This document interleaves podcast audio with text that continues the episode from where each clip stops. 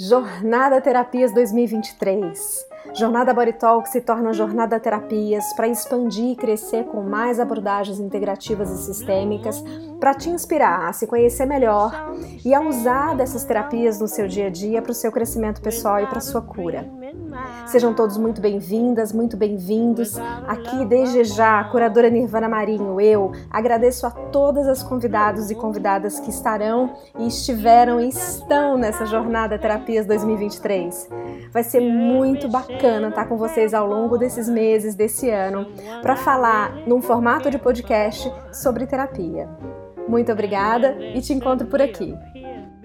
A jornada 2023 tem uma curadoria cuidadosamente estudada e convidando terapeutas a falar dela acerca de um assunto muito caro ao ambiente das terapias. Sobre o que falamos quando falamos de nós mesmos. O que está por detrás da nossa expressão.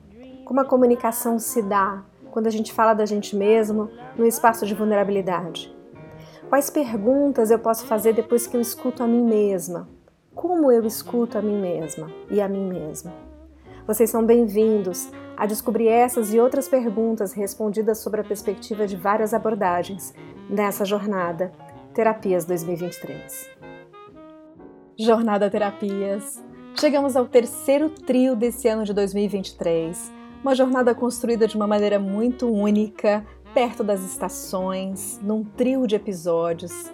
E a gente chega nesse fim de ano para falar do que falamos quando falamos de nós mesmos com uma história muito bonita da carreira, vida e profissão terapêutica de Vanessa Bento. Que alegria tê-la aqui conosco para falar de numerologia sistêmica, do ponto de vista da sua jornada e dos ciclos da vida. Serão três episódios onde a Vanessa nos presenteia numa voz muito doce, numa história de vida muito encorajadora nossa, para que possamos repensar, a partir da numerologia, nossa presença no mundo. Sejam todos muito bem-vindos e muito bem-vindas. Obrigada, Vanessa. Vamos lá!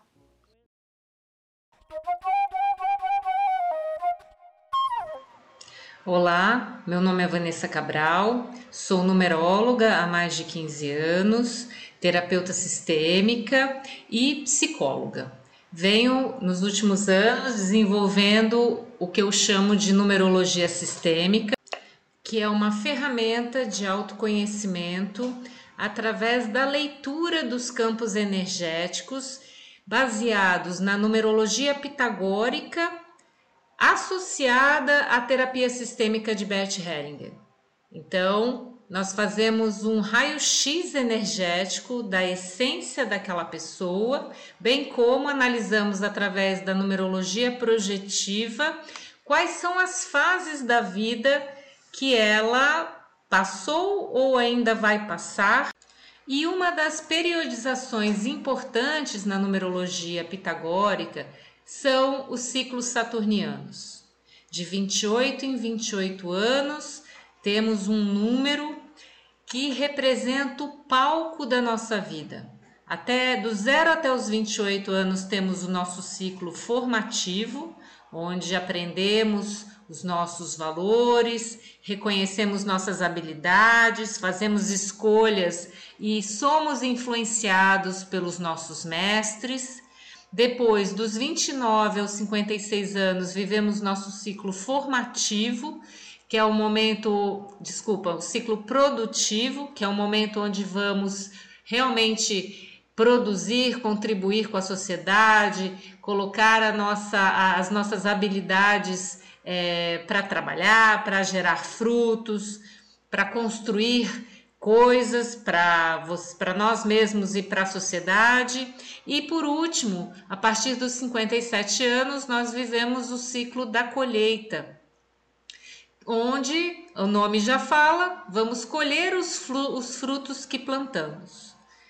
E se nós pensamos, né, que nossa vida ela tem um propósito, ao conhecer os números desses ciclos, nós conseguimos já de antemão entender se a nossa vida nos leva para algo mais material ou mais, mais espiritual, mais pessoal ou social. Nós conseguimos ter uma ideia de fluxo de relações e atividades dentro da nossa existência.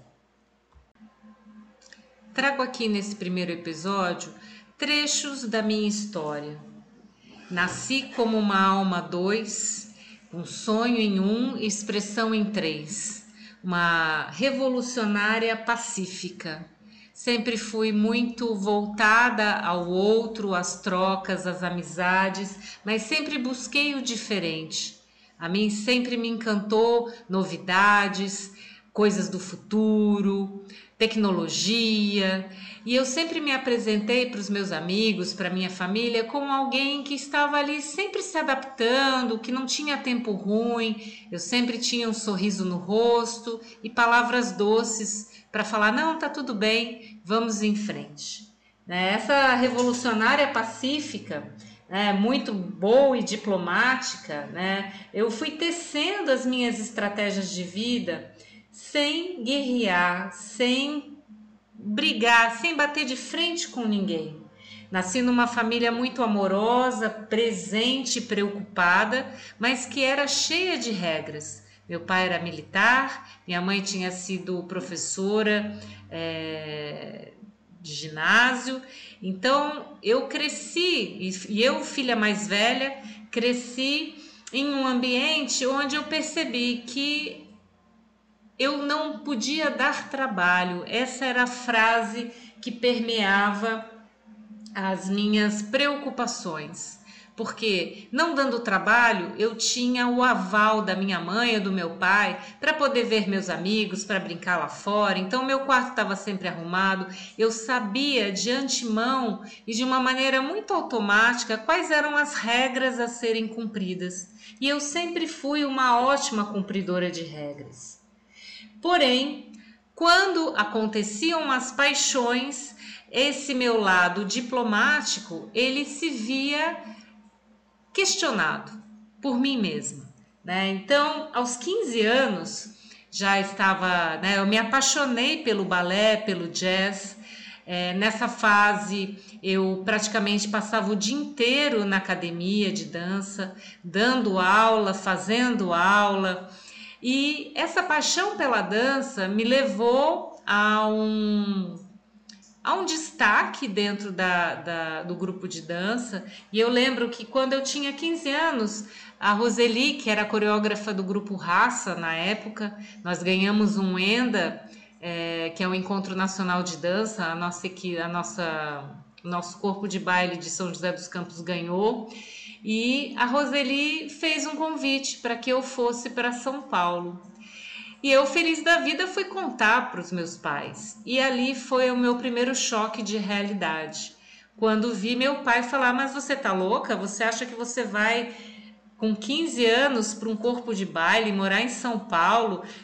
Mas de jeito nenhum. E ele cortou as minhas asinhas ali.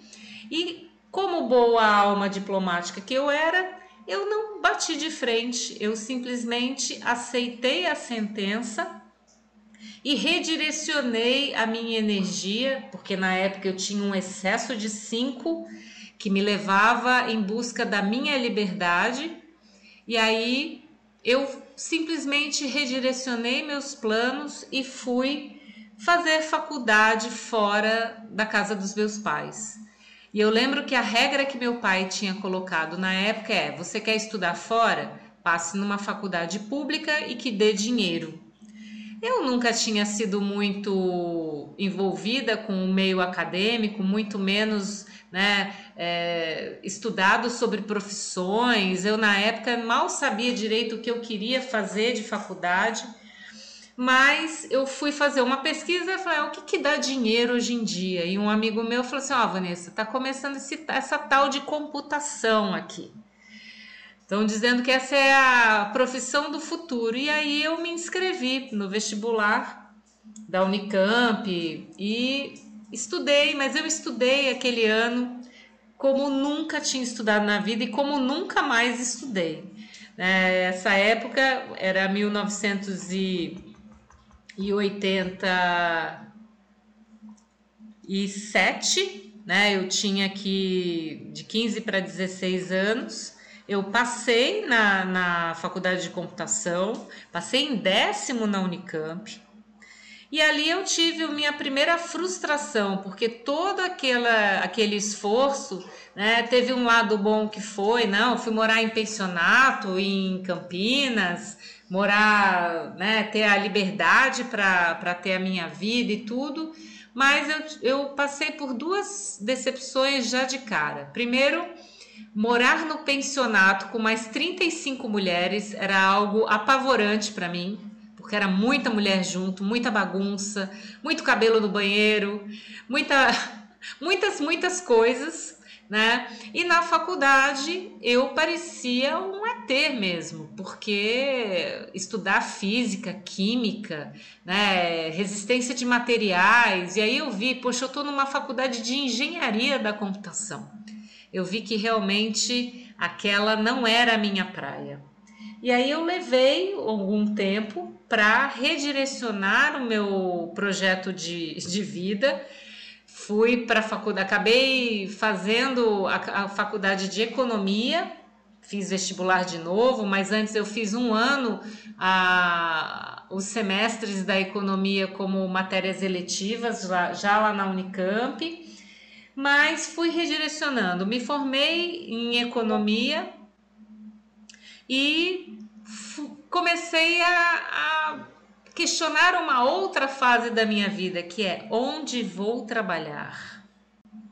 Era engraçado que naquela época, para mim, viver era estar em ação. Eu não podia ficar parada, eu queria queimar etapas. Então, porque eu tinha excesso de três, excesso de cinco no meu mapa, e isso me levava a uma falta de paciência para olhar para as coisas com profundidade, com calma. Então, a minha fase formativa, eu basicamente fui dando cabeçadas para todos os lugares.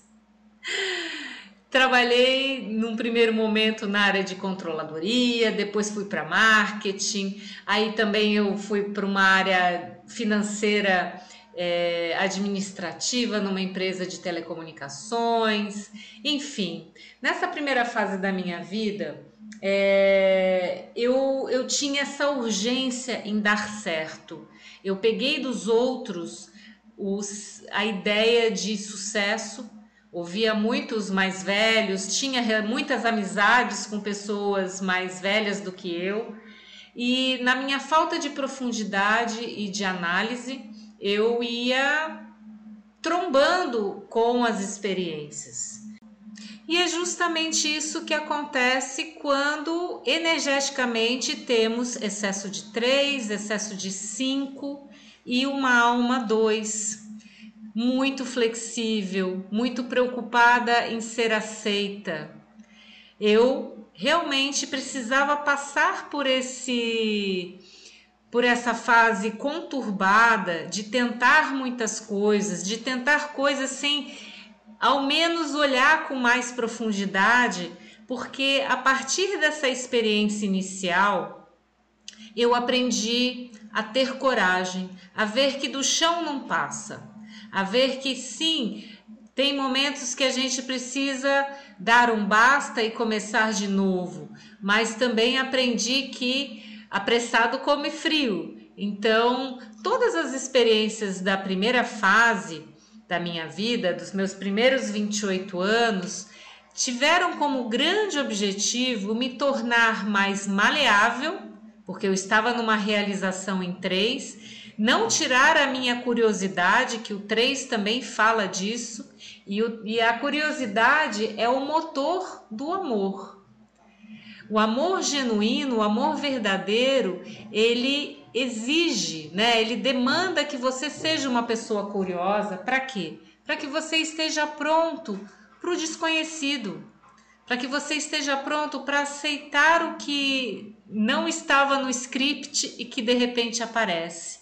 Então eu tive grandes oportunidades de aprender muito sobre diferentes áreas que eu trabalhei, convivi com pessoas muito distintas, cada uma estressada de uma forma diferente, vivi em mim mesma, no meu corpo, porque chegou numa época da minha vida em que eu estava trabalhando demais, eu tive que parar com os meus treinos físicos, parei o triatlon, parei corrida de aventura. Eu experimentei no meu corpo o excesso energético e a ansiedade.